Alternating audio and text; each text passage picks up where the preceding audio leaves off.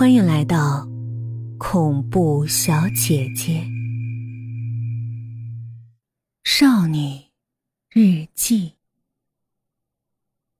院子里的樱桃红了，颗颗都像是用血洗过，红的发黑。我一颗也没吃，看着它们从树上掉落，腐烂。因为我知道，那树下埋着我的妈妈，那个世界上最爱我的女人。从她走后，我便从天堂跌落到地狱。是我奶奶和爹把她埋在那里的。他们也不吃那树上的果实，可能是心虚吧。高考已经结束了，我知道我的成绩绝对不会落榜，所以现在是让一切都结束的时候了。已经六年了，那年。我只有十二岁，因为户籍问题，全家都要验血。在医院里，爹知道了我不是他的孩子，在医院里就和妈妈吵了起来，一直吵到家里。那晚全家都没睡，摔东西、厮打，直到天亮。早上去上学的时候，妈妈还在；中午回去，妈妈就不在了。奶奶说，她离家出走了。爹在旁边，一直不说话。我哭了几天，每天到处找，到处问，可是一直都没找到。爹带我去了省城。在医院里抽了血，化验。十二岁的我还懵懂无知，现在想起来，那可能就是所谓的亲子鉴定吧。从省城回来的那一天，就是我坠入地狱的那一天。那晚，放学回家，爹在喝酒。看我回来没说话。自从妈妈走以后，我一直小心翼翼，怕惹她不高兴。十点多的时候，他进入到我的房间，猛然把我从椅子上提了起来，说：“你不是我的丫头，我养了你十二年，你拿什么报答我？”就把我从椅子上扔到了床上，然后扑了上来。我害怕极了，拼命的喊：“奶奶救我，奶奶！”可是没人来。我知道，他就在旁边，可是他没来。那一夜，爹强暴了。可是，这还不算完，一切还只是刚刚开始。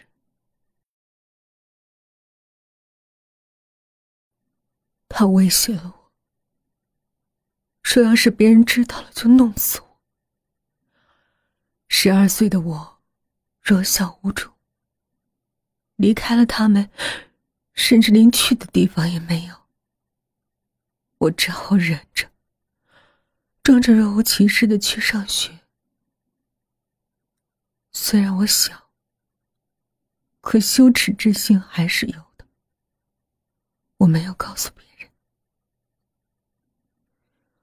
过了几天，他买了个小藏獒，给他取了个名字，叫赛虎。每晚。躺在床上，总能听见咚咚咚的砸墙的声音。也曾起来看过，只是不知声音来自何处。现在想来，很是后悔。为什么不好好看看？那样，或许我还来得及把他救出来。我们住的是个很老的院子，两层旧楼。据说是我爷爷留下的。院子不大，在镇子最边上，很是荒凉。自从养了在虎后，来的人就更少了。我想，这就是他们要的。没人来，更安全。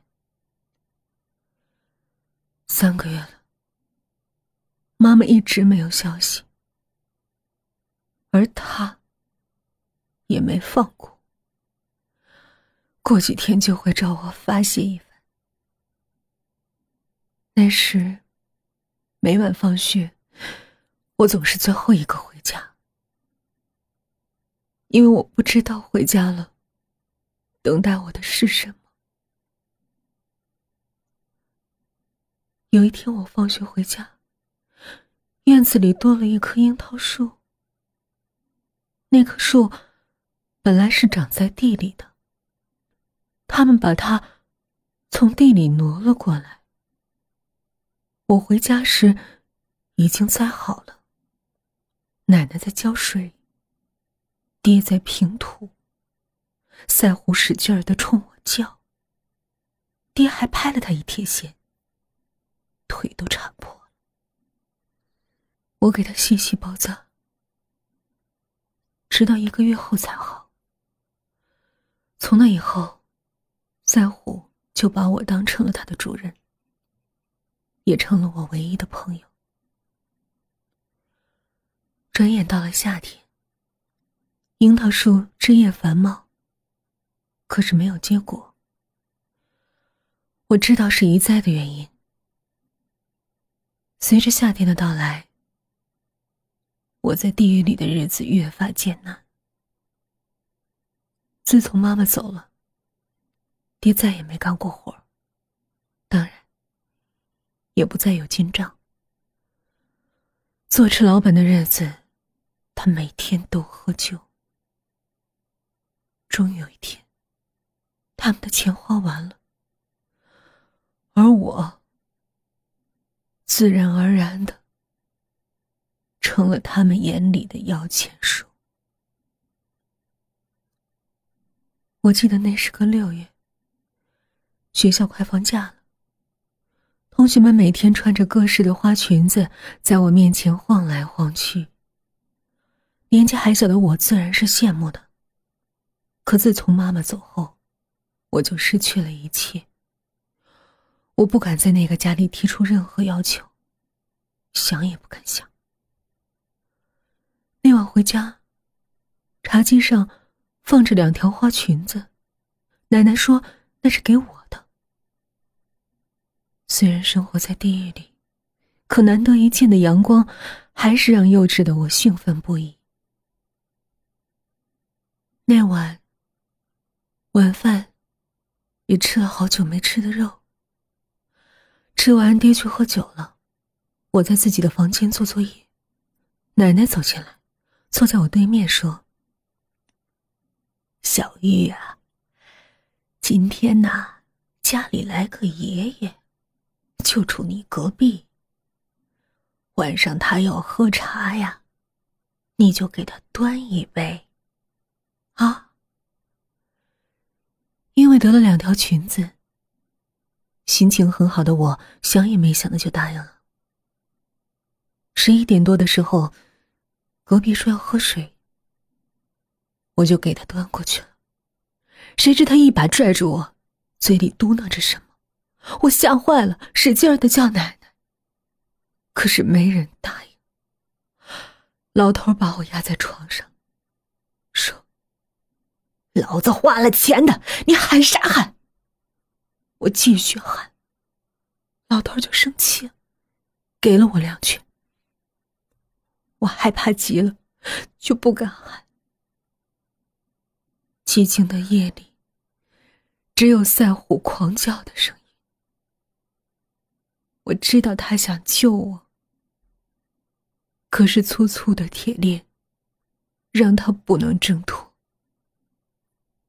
老头嘟囔的话语中，我听到了我今夜的身价三千块，因为他们说我是处女。我也认出了那个老头，是我们村长的爹。我们平时。叫他三爷。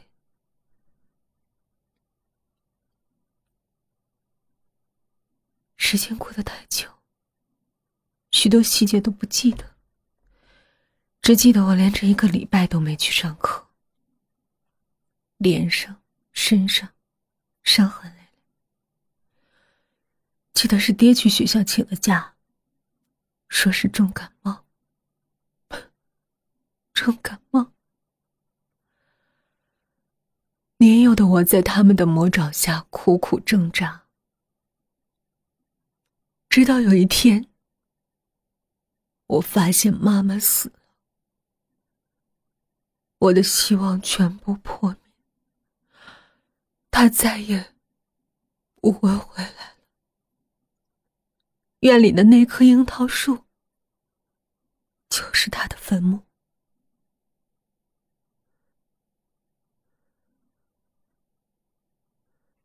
转眼到了来年，妈妈走了已经快一年了。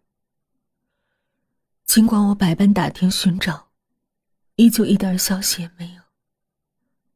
妈妈是从外地嫁过来的，娘家也没什么人，除我之外，再也没有人关心她的去向。那天他们都不在家，我房间的灯坏了，我去找手电，进了爹的房间。忽然在门旁边发现了一个小门儿当时好像也没感觉害怕，就开门进去了。那是一个地下室，很深的台阶，下面大约五十平，里面堆放着各种杂物，最里面放着一张床，有很浓重的臭味。我从墙边上找到了开关，也就发现了妈妈离开的秘密。只见里面到处都是血，床上有很粗的铁链，还有一床破旧的被子，上面有很多血点，床板上有字，我顾不上害怕，走过去。看见了妈妈写的：“救我，小玉。”三月二十三日，坚持不住了。饿，等等，等等，在床底下有一块砖头。我猛然的想起了妈妈失踪后那彻夜的砖头敲击墙面的声音。那时爹又是在家，妈妈又该冒多大的险？那些字，个个都是用血写的，他该受了多大的苦啊！我逃一样的来到了地面，巨大的恐惧让我全身发抖。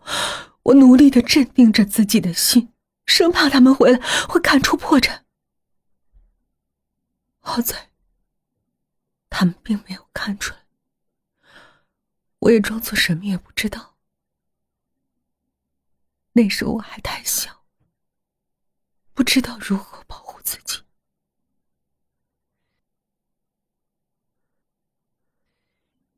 日子一天一天过去，我。成了他们的提款机。各式各样的老头中年人，只要能掏得起钱，他们都带回家来。他们则拿着那些钱吃肉、喝酒、打牌。我的身价也从三千、两千、一千越来越少。就这样，三年过去了，我就要上高中了。我决定报复。本集结束喽，语音的个人微信是 yyfm 幺零零四，期待您的来访。